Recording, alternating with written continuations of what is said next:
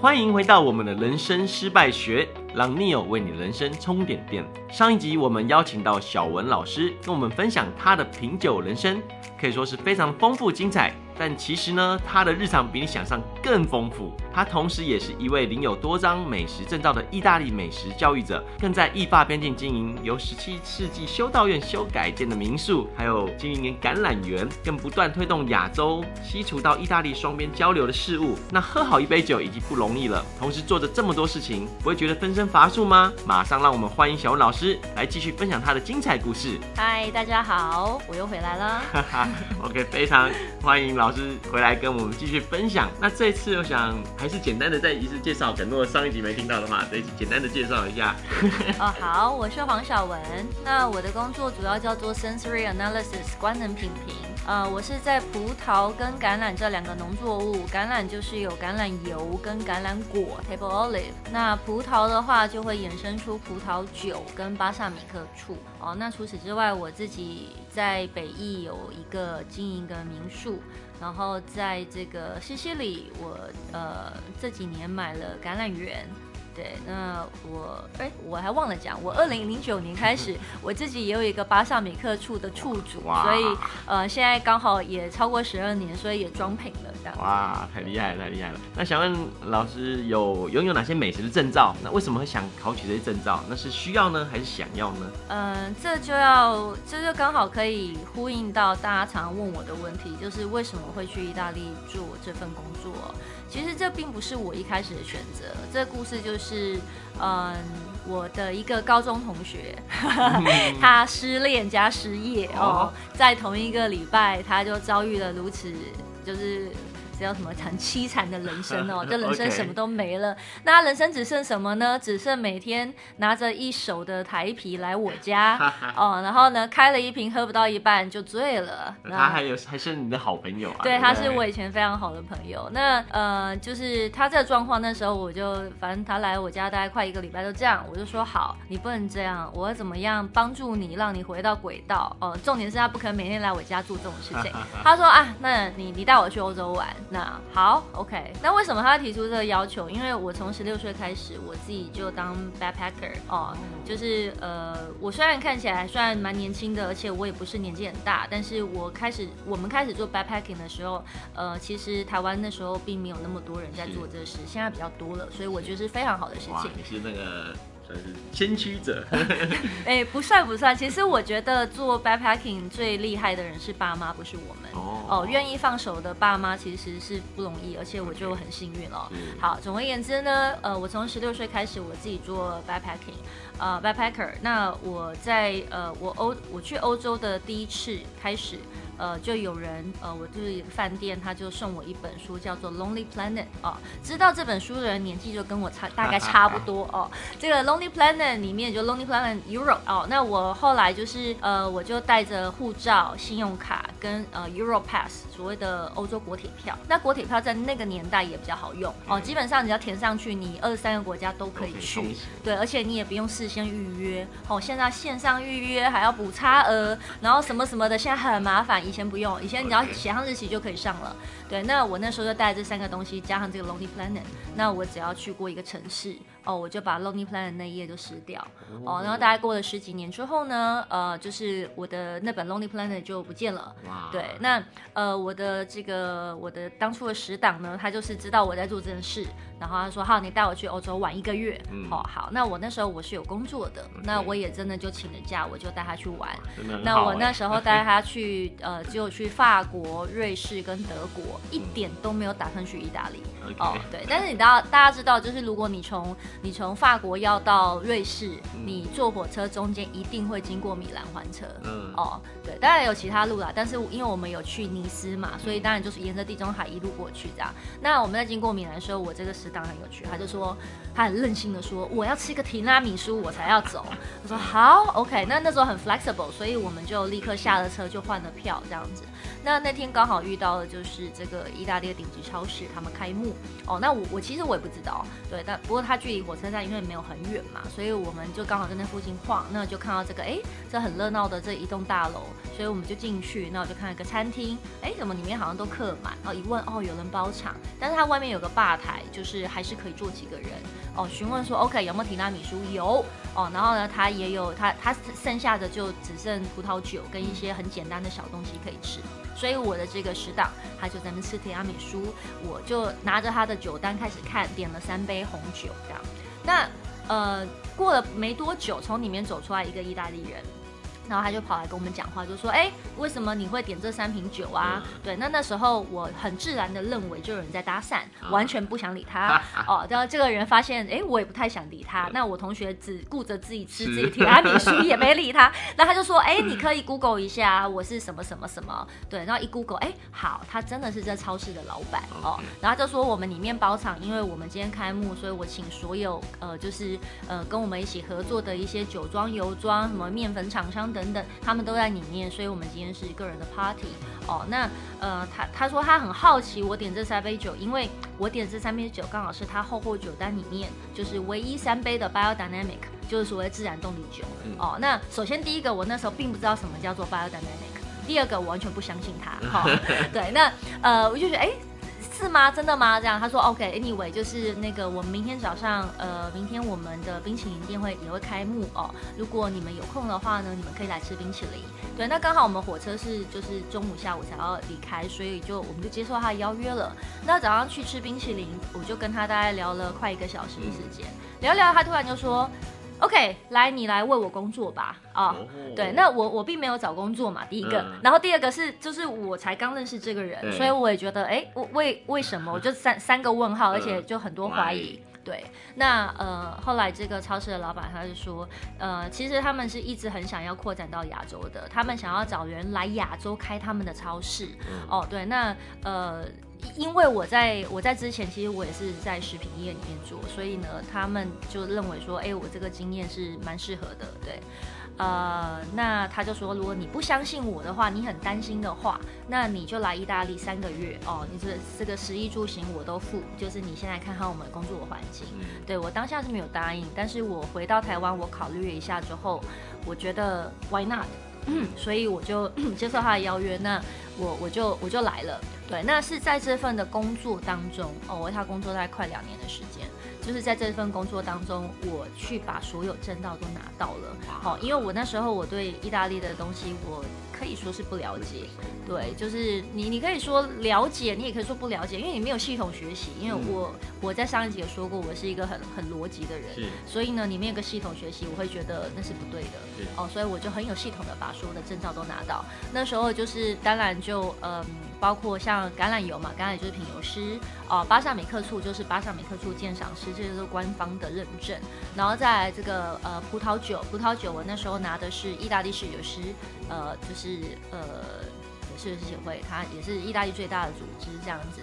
然后呢，呃，再来就咖啡啊、cheese 啊、面粉啊、披萨啊，一无所有了。呃，对，就是只要有认证的，我那时候都去拿。我那时候很幸运，因为我在做这份工作，我同时想要拿认证。那这个老板他是非常非常的呃，对，非常 support，对，而且就是几乎所有费用都是他们出的、嗯、哦。而且我是上班时间学习，对。那当然就是呃，in return 就等于我都没有下班嘛，因为你该做的工作还是得做，对。所以我大概在这两年当中是。是是蛮呃蛮的拿精实，对对，拿出我当初就是我四年半就拿到两个双休两个辅系的精神，就把它全部都就是学习完毕，然后都拿到证照。而且台湾人其实算是蛮会考试的啊，对对对，所以呃在考试方面倒没有觉得特别难，对，就就是其实真的台湾人是很会考试，对。那呃拿完这个认证之后，就是本来应该是要开始把这个他们超市带到带到亚洲。那遇到了两个问题，一个外在，一个内部哦。外在的问题就是这个，呃，你知道意大利人想法都很简单，哦，他就觉得说这塞波诺波诺，好吃就好吃，不用解释这样。对，可是不是，譬如说你一包意大利面，为什么你要卖到台币五百块？Uh. 那另外一个，我们在台湾可能你找到意大利面什么六十块、八十块，这价差太多了，你不能不解释。Uh. 对，那解释最好的方法，一我认为要系统化哦。Uh. 所以教育这件事情变很重要。Okay. 对，那这是外在的。那这个意大利人他们那时候很难理解哦。当然现在就是越来呃，这全球趋势嘛，本来就是要系统化哦。特别是美国人最最喜欢有系统的这件事情 对 SOP 之类的，对对对。那再来呃，内部的就是这个超市，因为它越来越大，所以呢，他们有遇到呃，就人事上面的一些法律纠纷、嗯、哦。那在意大利，你知道这个所谓的这个 labor union 是很强壮的，所以呃，后来这个呃，这个老板他有点官司缠身哦，他就把自己的股份也大部分都卖掉了。但是在这个时间点的时候，我就呃有在考虑。哦，我刚好遇到那时候的这个意大利总理，那时候是 Matteo Renzi，就是比较年轻、比较帅的哦。但现在听说秃头了，所以大家不觉得他帅了。那他的舅舅是那时候橄榄油界非常重要的政治人物。那是我是遇到他舅舅是在这个工作当中，那他就问我说：“哎，那个小文呐，嗯，在这种状况之下，你有没有考虑要来做，就是呃，就是非超市，可是是那个比较公家的工作？对，那呃，他讲了之后，我觉得哎也不错，在这个认证单位去做一些 sensory analysis 的工作，这样，对，是因为他把我引进去的，所以我才开始。”呃，做了就现现在就一起持续下去这样子，嗯、就是这这样的因缘际会，对不对？对对才才就走到现在这条道路上。对，哇哦，原来如此。对，因为真的会觉得怎么可以就是走到这样的那个，其实是遇到贵人啦。嗯、那我觉得就是呃，前提就是当你很努力在做某些事，然后你遇到失败够多的时候，就是总会有那么一个机会突然出现了。对，那那是因为前面遇到失败已经够多，然后你的努力努力也够了。对，没有前面的过程，我觉得就算有这机会，我我也没有办法。对，真的是非常非常重要的一点，就是你其实所有的时候都是在累积，那都是过程，那中间会碰到非常非常多种状况、困难，就是挑战、挫败，但是某一刻、某时某刻，其实就是会累积的东西，总是会有。开花结果的一天，对，那这时候就是机会，那你要掌握这个机会，你就可以，呃，去成就某些事情，对，啊，就这个机会能不能把握，就是靠你平常的累积了，对对对。对，当你在努力的时候，其实大家都看不到，嗯，对，那呃，大家看到的都是光鲜亮丽的那一面嘛，是但是呃，有一次这个。那个非凡的主播，他有来意大利，就是做了一系列的采访哦。他的这个采访节目当中，他有一句话，他作为结尾，他说：“就是只有你非常努力的时候，才能够看起来毫不费力。”啊，我觉得这句话是说的很好的，对，因为没有人可以看到你努力的地方。可是当你到你失败的时候，人家也不知道，而且可能你也希望人家不知道。对，对，那呃，当你遇到够多的困难之后呢，就是。以后你你要学习的是什么？就是当你遇到困难、遇到挫折，你把它克服之后，你要记得发生困难跟挫折之前的样态是什么？因为你要能够分辨，就是当你做这件事，你可能会遇到挫折，对，那你怎么样避免它，或怎么样克服它，让最后的那个呃最终的失败不要再 repeat，这件事情是很重要的。哇，太好了，你这这段已经直接剪到精华，这就是我们。这个人生失败想要分享的这个核心价值理念了，对，真的就是在跟大家复述一遍。对，但我们讲的很简单，其实这件事情很难。对，就你要怎么分辨？但是因为他已经度度过了，现在就可以很毫不费力的这样讲出来，但其实那过程中是非常非常辛苦的。对，是的，很辛苦。对。是。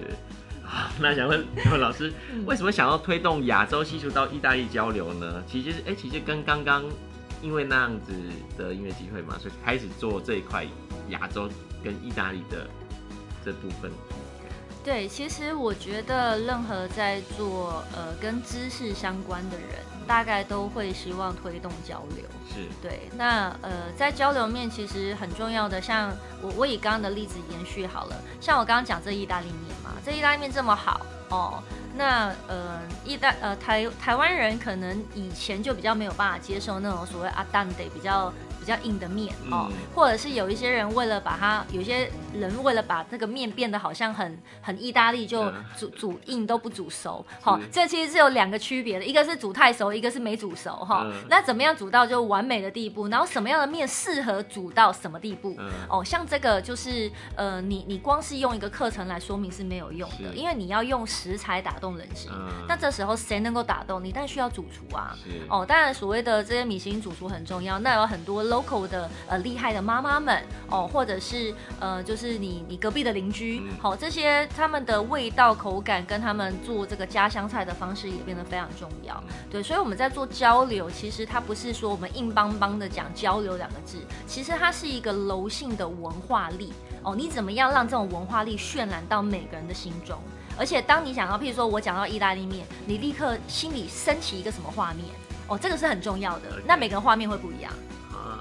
对，动出来那个晕染的画面。对对对对，这个完全不是你去拿一盒面这么阅读，我这个面煮十三分钟哈，啊、这个就没有画面了嘛，对不对？可是当你想到哇，热腾腾的哦，外面下雨天，或外面下雪，热腾腾的，我面前有一盘什么样的面哦？对，这个就。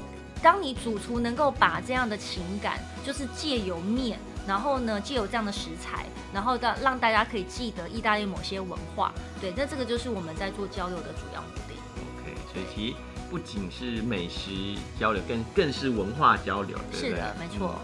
嗯、OK，那那另外就是刚刚有提到小有自己经营民宿的部分嘛，在北艺嘛，对，对不对，那那这部分也想了解一下，分享一下。对，就是怎么会有这个心路？好，对，在讲民宿之前，刚刚讲交流，我我来稍微补充一下，就是呃，讲到交流，其实不只是这个从西方来到呃东方哦，其实东方过去西方也是很重要。是我大概在我先讲，我民宿大概开了十多年，没有很久，但是有就是有一阵子这样。那我刚开始开的时候呢，其实呃我我也不知道做什么。对，虽然说我是有 partner 的，那我那时候因为已经开始做橄榄油评审嘛，那有一个评审他很好玩，他就跟我说，哎，那个小文小文，那个 tofu tofu 是不是 soya cheese？哦，然后说 soya cheese 豆豆腐呃豆腐，他他问说豆腐是不是用豆浆做成的起司？哦，因为你在欧洲呢，你会遇到的这个所谓的豆腐看起来都像砖块，嗯，都不像我们这样软嫩嫩的，而且其实台湾豆腐就几百种都有，对，对不对？那在意大利没有，意大利只有一种，好，哦，就是硬硬的一整块，对，而且真的是不太好吃。哦，那这个当然是以前，现在就是比较多出现，就是比较好吃的豆腐了。那时候都没有。对，那我那时候想说啊，什么叫 soya cheese？然后他就给我看，然后说哇，这个根本不是豆腐啊。对，那呃，后来我就自己就是从台湾搬了一些那个豆豆腐的框架跟一些原料，我就在意大利做了豆腐这样。那他意思说哇，这个很不一样哎，你一定要让所有人知道。他说来，我们找我们那个所有的那个橄榄油的评审同事，我们一起来做一个 international tofu festival，好，就国际豆腐节。哦，那我那时候想说，OK，好像蛮好玩的嘛，那就不然就来来我民宿做这事好了。对，所以那时候就是那个我就开始准备嘛，那我们就说好，OK，二十个人，二十个人我还可以，所以我在从前面五六天我就开始准备了，自己在那边你知道吗？很很好笑，自己磨豆子，自己慢慢做，器材也不是很大，这样。磨豆子开始。对啊，当然当然，那边没有没有原料这样。好，那。后来呢，在前一天，他们打电话给我，他说：“哦，你知道吗？就是太成功了，我我们那个 International 豆腐 Festival，我们现在有五十几个人。哇”我说：“我天哪，这个不够吃这样子。”对，但是那天呢，总而言之，后来我就还做了一些什么炒饭呐、啊，反正能能够变的都变了，那麻辣锅也进来了，这样子。对，就是呃，也做了一些这样的交流。那那一次之后就，就我就发现说，哎，其实我的民宿它可以做很多不同的活动、嗯、哦，包括后来就是也有一些瑜伽、心灵课程，他们也都会来我的民宿。好，那我回到刚刚你问的问题，对，为什么我会有这个民宿？其实那个一开始就是我在做这个超市这份工作，嗯、他们的首席的这个建筑师哦，她是一个女生，那她呃，她的名字叫 Barbara Soto 哦。他呢是呃北艺非常有名的商用建筑师.就是你看到很多的餐厅啊，有名的哦，或是一些呃饭店啊，还有服饰空间啊，一些蛮大的品牌，其实都有找他做哦。那呃他当时当然是设计这个说超市设这个里面的这些装潢的人哦，包括厨房的设计这样子。好，那他那时候还就问我，他就说：“哎、欸，小文啊，就是我有看到一个就是十七世纪修道院的一个一块地，那他就是有点破烂，但是你要不要跟我一起合伙哦？那我我我可以把它收好啊。那因为你是亚洲人嘛，你就可以让一些亚洲客人也来。对，那我那时候想说，哈，那是什么东西？我就听不太懂。对，但我一听到价格，我就立刻答应他了哈。因为呢，在那边买一栋呢，就是在台北呢，就只可能只能买小小一间哈，可能小小间都还买不到这样子。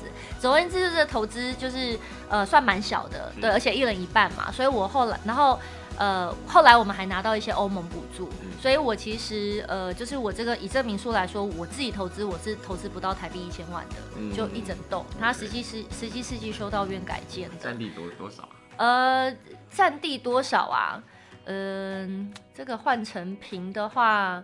换成平大概有三呃呃一二三两两千多平吧。哇。对，其实没有非常大，但是还算 OK。对，还算可以。蛮大 的。两千多平在台北市，你看。哎，对，台台台北市没办法，台北市就是那个，对 我觉得台台北市太厉害了。好，那 Anyway 就是那时候因为呃因为是他主导的嘛，我那时候也是不太理解，那什么文件啊、装修啊都是他做。嗯。哦，后来我才理解到，哇，这多么我多么幸运。哦，因为在意大利你要做装修，它有很多所谓的古迹法哦。对，那我们虽然是十七世纪修道院，可是你不知道下面有什么。哦，你往下挖可能挖到什么？哎，你挖到了就惨了。因为你挖到，你就要等所谓的这个会会被充公，对不对？不是充公，他必须要有所谓的这个审核人员，他要来看来鉴定。对不起，鉴定人员，他要鉴定他是哪一个世纪的，鉴定你可不可以继续做。好，所以你只要一挖挖到什么东西，千万不要太开心，好，就是可能你整个工程就必须停摆了。对，那我们也很幸运，就十七世纪，其实在意大利算是很新的，哈，算新的建筑。对，那呃，我们也没有什么呃要到古。迹的地步，哈，所以虽然说，十七世纪还不是古迹啊，哎，不是不是，对他们还不是，不是不是，对我们来讲就是超级古迹了，哎，对，在在我们那一区就是大概从呃就是十世纪以内，哇，对，它就是会变成很常见，哈，很常见，我们那边光好几个教堂，随随便便就是什么一千多年的。对，然后还有很多洞穴，那个是更早之前，就是从从呃所谓的古罗马时代，所以十七世纪真的是我们说相较之下是新的。对，那当然就是它呃，因为是修道院，所以它很多东西是干干净净，维持的非常好。嗯、对，那我们就把它改了，把它变民宿，有三层哦，一是第一层呢，就一楼完全都是厨房。哦，所以我们开放性厨房很大。那来住宿的客人，我们可以帮他，对，可以帮他约 chef 哦，甚至到米其林主厨，就是呃，或是一些披萨师傅，他可以来帮你做午餐、晚餐哦。那我们也有供应早餐，但早餐呢，就供应的早餐叫意大利早餐哦。什么叫意大利早餐？就是一杯 espresso 哈。对对 对。他们早餐就是喝一杯 一杯 espresso，可能加一个简单的面包嘛，就可能好一点有 croissant，那就是平常一点就是几片饼干这样子。那饼干我们是有提供啦，不过台湾人早上不太吃饼干，台湾人喜欢吃蛋，所以只要是台湾人来，对我都会准备蛋。当然还是蛋饼的。对，台湾人很很好玩，就是呃，我以前没想过，就是台湾人一天可能要吃个。一颗到两颗，我超爱吃蛋，我可以吃很多颗。哎，对，那所以，我后来台湾客人来，我会买蛋。但是我发现，就是如果我没跟客人讲好，客人半夜起来会泡泡面，就把蛋都泡掉了。OK。然后第二天早上起来说，哎，为什么早餐没有蛋？啊，那你吃掉了。对对，所以后来都要先讲，就是这个是你的早餐哦，啊，你晚上吃掉了就没了。对对对，就没了没了。那呃，就是在我二楼跟三楼这房间，我有六个房间，呃，很舒服的可以住十四个人。那可是我最高。结果我住到三十六个人，对 对，他们怎么租？我觉得蛮厉害的，对对对，三十六个人还包含那时候好像八只狗吧，哇，就整栋好热闹这样子，他就直接包栋嘛，你们就是，对，我们是包栋，就是一直一定就包栋嘛。对，我以前刚开始经营，我是呃就一间一间房间，所以那时候就会出现，哎，有台湾人、法国人、瑞士人等等，对，那我后来都是一栋一栋的。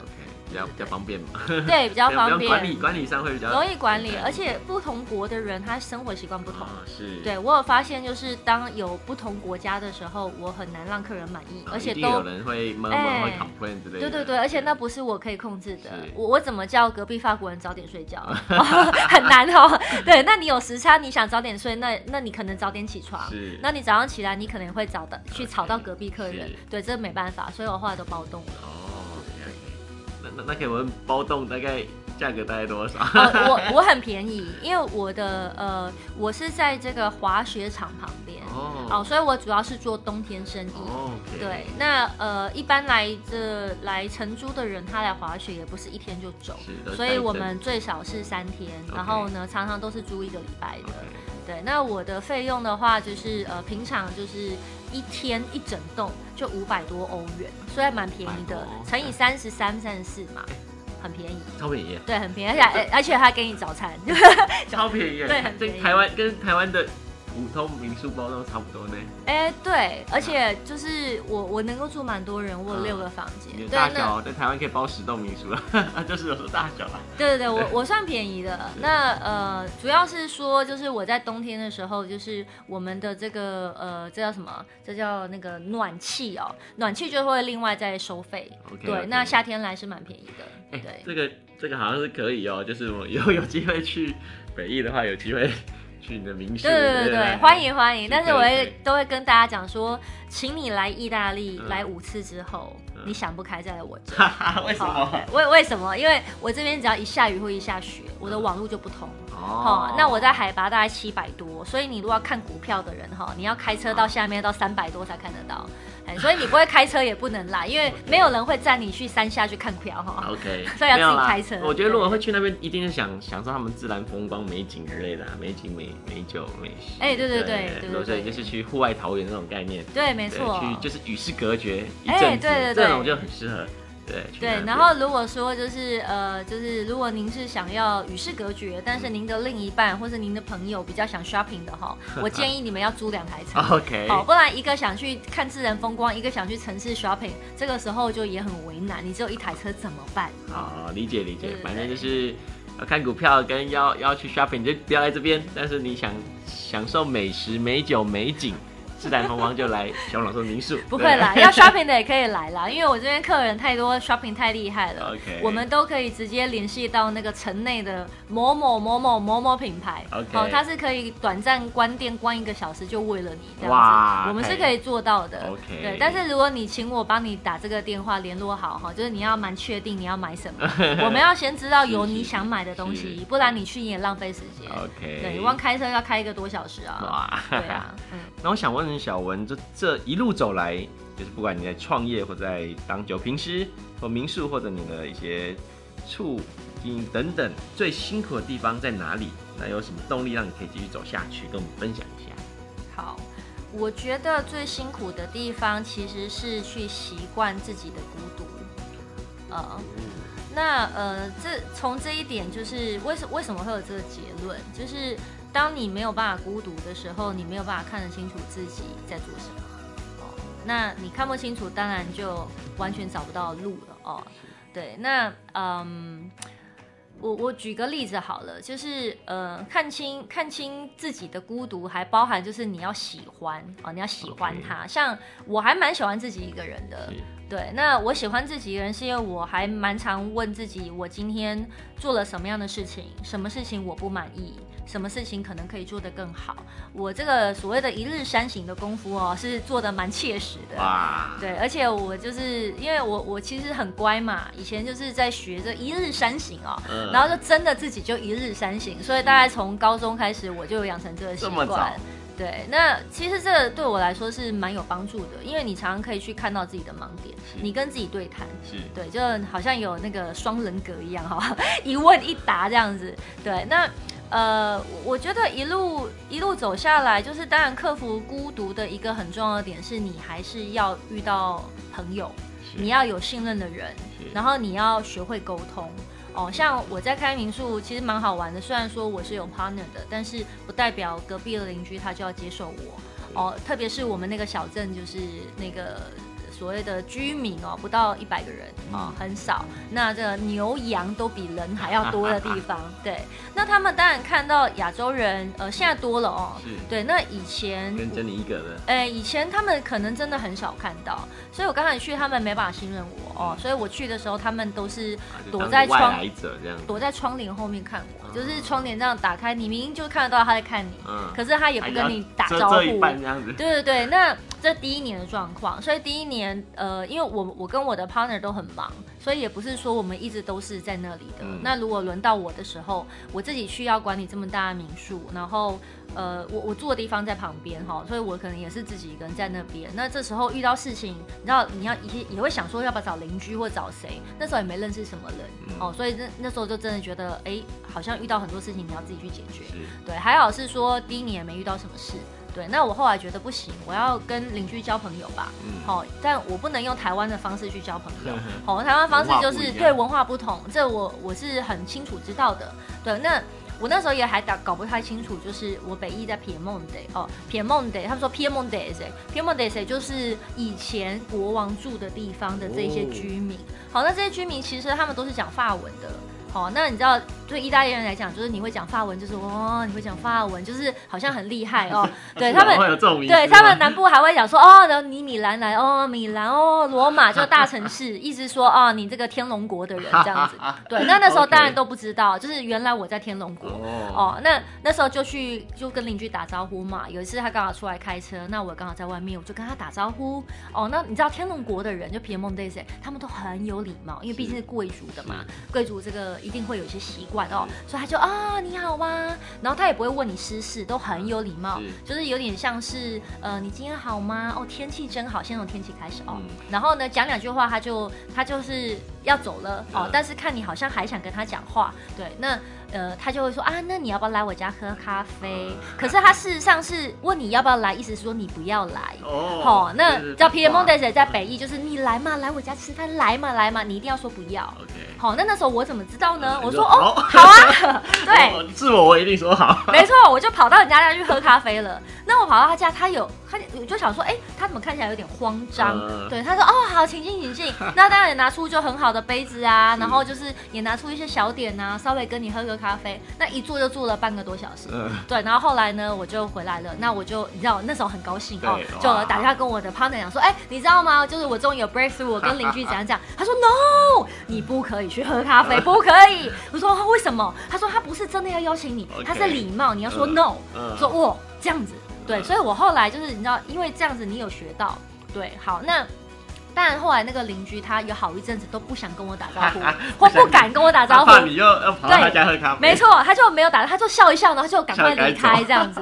对，那 惊弓之鸟。对，后来我就说哦，一定要讲 no 这样子。对，那我们后来怎么又变好？就是有一年下雪哦，那雪真的是下得很高，大概呃就是。前一天晚上还，昨天晚上还没什么雪，我早上起来突然就下了一公尺，哇哦，很高，那真的是下到你腰这么多，那我车出不去嘛，嗯、所以我就开始铲雪哈，哇然后我又 meeting 要迟到，我就在铲雪铲雪，然后呢，他就在旁边，他就在那个窗帘看。然后看看看看看，然后后来就是那个先生有出来帮我铲雪，哦，就助你一臂之力。对，那时候那时候就破冰了，嗯、就是哦，OK，就是可能喝咖啡还是不错。对，那破冰之后就越来越熟。其实我觉得大概过了大概七八年之后，嗯、我们才真的很。很友善的，可以说，哎、欸，你好吗？然后他跟你说啊，昨天邮局来了，邮差来了，或者是什么乐色哪一天出了什么东西，他会跟你讲一些你要注意的小事，就是会变成真的守望相助的好邻居。对对对，对才终于变成七八年哦。嗯，对，那当然在南艺就不是嘛，在南艺就是那个这这北义的失败点就是你没有办法一开始跟他当朋友，南义的失败点就是你一开始就跟他当很好朋友了，可是他隔天忘了你是谁。对，所以这个到处都是。对，是不太一样的所以怎么样？就是呃，在在意大利，我觉得比较你要生活下去，你在那边工作，然后你又是孤身一人，你没有家人的时候，其实呃比较难的就是克服这一点啦。是对，那当然，如果你有家人，也不代表你不需要克服自己的孤独，因为文化点不同嘛，一定有很多在那边就是呃另一半是意大利籍或是欧洲籍的人啊，嗯、然后特别是有小孩的时候，其实你有很多文化点是不同，是这也是需要去克服的。这样子，哇，这真的是孤独，其实大概是所有人的一辈子的课题啦，就是大概都要去学习、面对、学克服的。对，没错，对我有时候跟我的意大利同事聊起来，那他们都遇到很多事情，他们都会不想面对，他们都会说就是啊，没事没事，一切都会解决。那我的态度都是觉得你不想解决方式怎么会解决？好，那我就会开始跟他讨论解决方法。对，那他们有说不行啊，这样子太难了哦。然后或者是有些有些人会因为面子关系，嗯，然后还会拉不下脸做某些事。对，那呃不是说不要面子哦，而是说有些时候其实别人也不是那么在乎.你又何必在乎别人要怎么在乎你呢？对，就是自己要想通透。对自己要想通。对，那是怎么样的动力让你可以这样坚持继续走下去？呃，我觉得从头到尾我都是一个打问号的态度。欸、怎么说？就是我会找到一些问题意识，嗯，然后我自己想要找到答案，就有点像是你一直在那个在迷宫当中，你要去找到出路，或是你要找到那个奖项，哦，人家寻宝记的感觉。嗯、对，我觉得就是当你一直拥有所谓的赤子之心，你一直拥有好奇心，嗯，哦，那嗯，就是你找到一件可以做下去的事情，其实没有那么难继续做下去。哇，这句话真的很棒哎！那最后想问小文，如果就是你给自己人生座右铭一句话的话，给你自己，你会哪哪一句话？一句话座右铭啊？对，如果说就选一句话当你人生座右铭的话，你会选择什么话？哦。呃，我现在唯一能够想到，可能因为刚刚我们在讨论这个话题，就是呃很多东西死的时候带不走，嗯，对，所以现在要做的事情，它的意义是很重要的。就是譬如说，像我我有九本书，除了说呃我写了九本书，目前为止我每年出一本，除了当然我的工作有要求，因为我们很像大学教授一样，他需要论文或是发表来做升等哦。除了这个之外，我觉得很重要的是，如果我我死了哦，我留下什么？嗯，我不是很确定哎、欸。嗯但是我至少知道我有这些书，okay. 就算就算你烧掉好了，好吧？就算你烧掉我的书，那可是我出版过了，它是有痕迹存在的，留下什么东西？对，所以我在做一件事情的时候，我会去思考的是说，它有什么样的意义？我刚刚讲的这是对我个人的意义，是可是它还有对于家庭、对于社会、对于国家，哦，对于全世界，对，它必须要有所意义的。对，那当我我认为就是当你跳出呃自我。的这件事情之后，然后你去找到某一层意义，这个是比较就是跨过所谓的物质需求，是。对，这个是能够让你做更久的，就很像很多人他做善事，他会继续做下去，那别人可能看他是傻子，就说啊，你为什么要把钱捐出去等等，可是他他或许对他追求的东西或他得到的东西可能也是不同的，对，那我觉得一件事情就算它很困难，你想要继续做下去，你首先要先问自己，就是你为什么要做这件事嘛？那我觉得以利己主义来说，你要先问自己的是：我继续做下去对我有什么好处？第一个，第二个就是如果我放弃了，有什么不好的地方吗？因为没有人跟你说不能放弃啊。我觉得及时放弃也是一件非常大的智慧，是它更需要勇气。因为当你放弃的时候，好，放弃的时候呢，其实它更需要勇气。因为放弃一件事情，呃，你你已经做了一阵子了，你要放弃，你第一个想到的应该是自己。你不应该去想到别对，其实光要做这件事情，它就不是那么容易了，而且你还要去面对别人可能说你失败了，嗯，哦，在你面前讲是好的，在你背后讲呢，哦，可能很多人会去想到这样的事情。那我认为你第一个要考虑的应该是先跨出这样子的一个一个一个范围，你要就是所谓的这个见树不见林嘛，哦，所以你。